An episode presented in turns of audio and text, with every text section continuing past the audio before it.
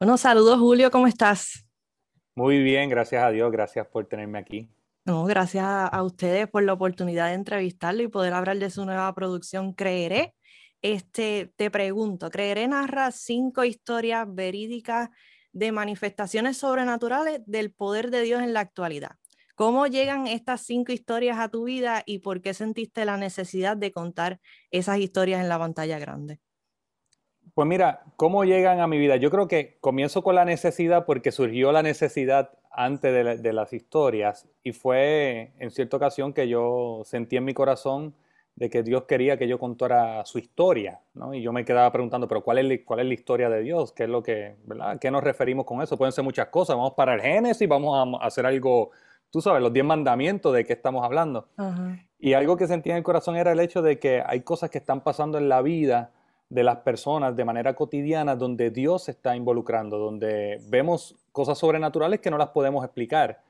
Y así fue que surgió esa necesidad de, ok, pues voy a contar estas historias de cómo Dios se está moviendo en la vida de personas normales, ¿no? Personas, no, no superhéroes de la fe, no estos personajes bíblicos, no, ¿verdad? No, no en esa otra línea que está muy bien, sino en personas normales. Y de ahí es que surge, ¿no? De ahí entonces parte estas historias empiezo a buscar qué historia podemos contar, qué historias eh, podemos narrarle a la audiencia y realmente empecé a, buscar, número uno, había una historia que estaba claro que quería contar y era el testimonio de lo que ocurrió con mi esposa y conmigo en todo ese periodo que no pudimos tener hijos, eh, que no habíamos podido tener hijos. Y entonces ya esa era una de las historias que quería contar.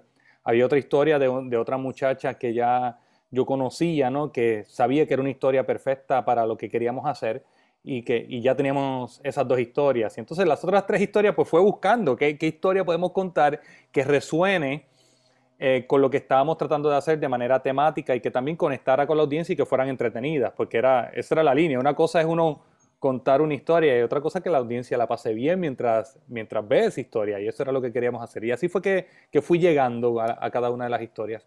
¿Cómo fue el proceso de entrelazar esas cinco historias para hacer una gran historia? Mira, esa es la pregunta, porque habíamos visto películas que eran distintas historias eh, de tal manera que se entrelazan. Eh, inicialmente yo traté de entrelazarlas unas y otras, ¿verdad? En, una sola historia global, pero como que no se sentía bien, ¿no? la narrativa no se sentía bien.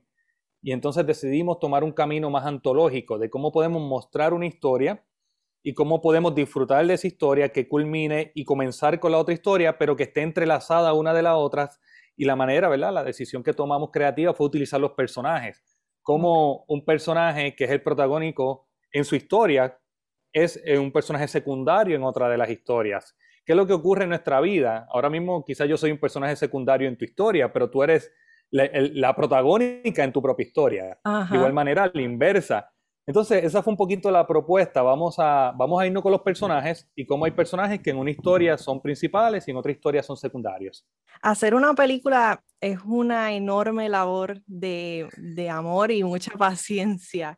Y algo que muchas personas probablemente desconocen de tu producción es que todas sus escenas son en plano secuencia. ¿Por qué tomaste esa decisión? ¿Cómo fue esa conversación con tu director de fotografía? ¿Y cuál de todas las escenas fue la más retante a la hora de su filmación?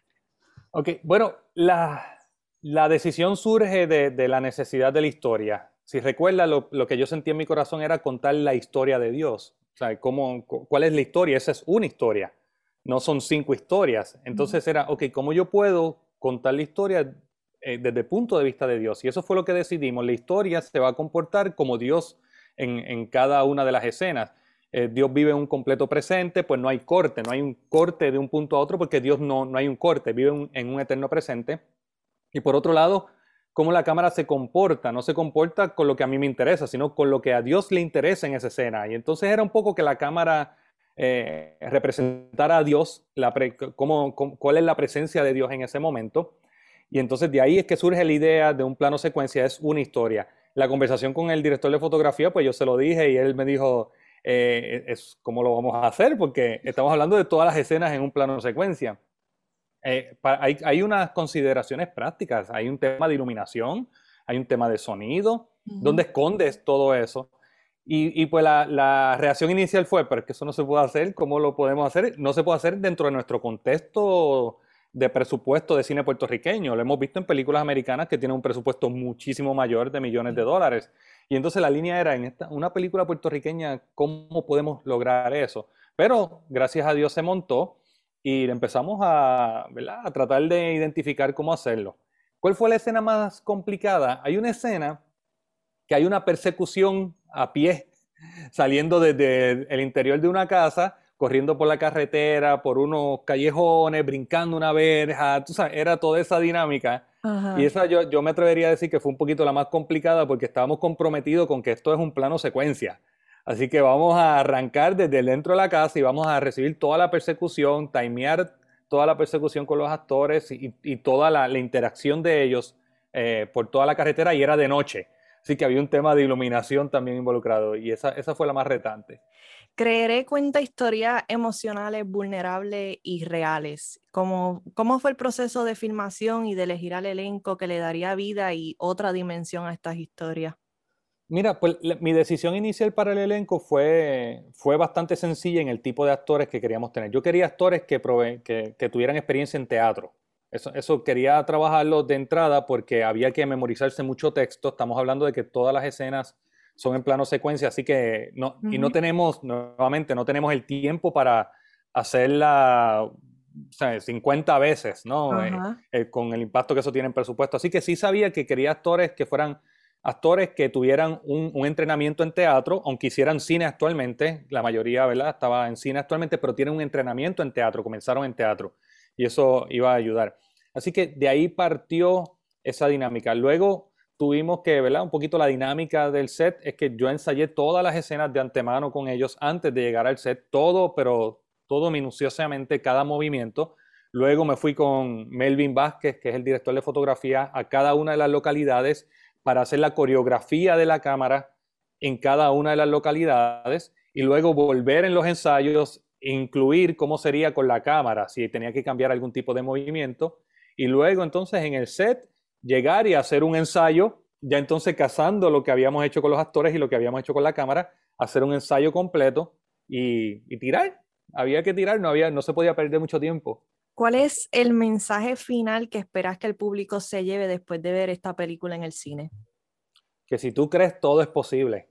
Y cuando hablamos de todo, es todo. Hay cosas que nosotros no nos imaginamos que pueden ocurrir.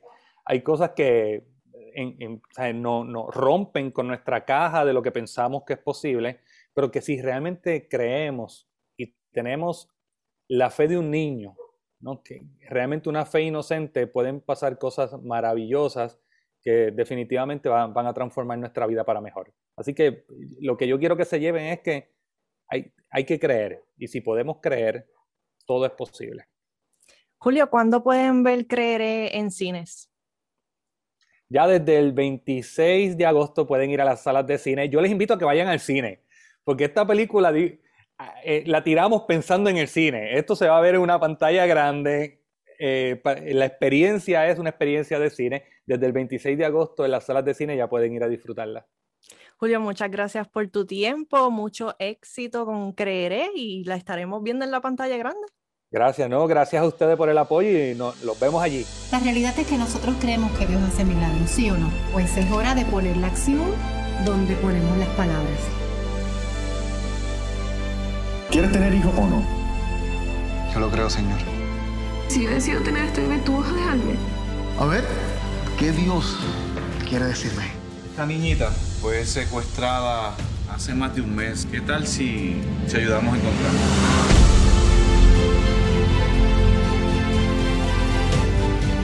Serio, mi amor, ¿estás bien? Claro, mami. Si querer un hijo va a dañar nuestra relación, yo no quiero tenerlo. Yo estoy 100% seguro que Jesús la quiere sanar hoy. ¿Qué tú quieres que yo haga?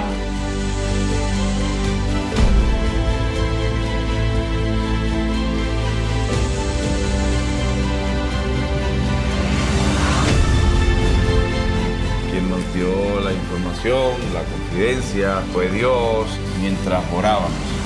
La presencia de Dios se va a manifestar en Puerto Rico.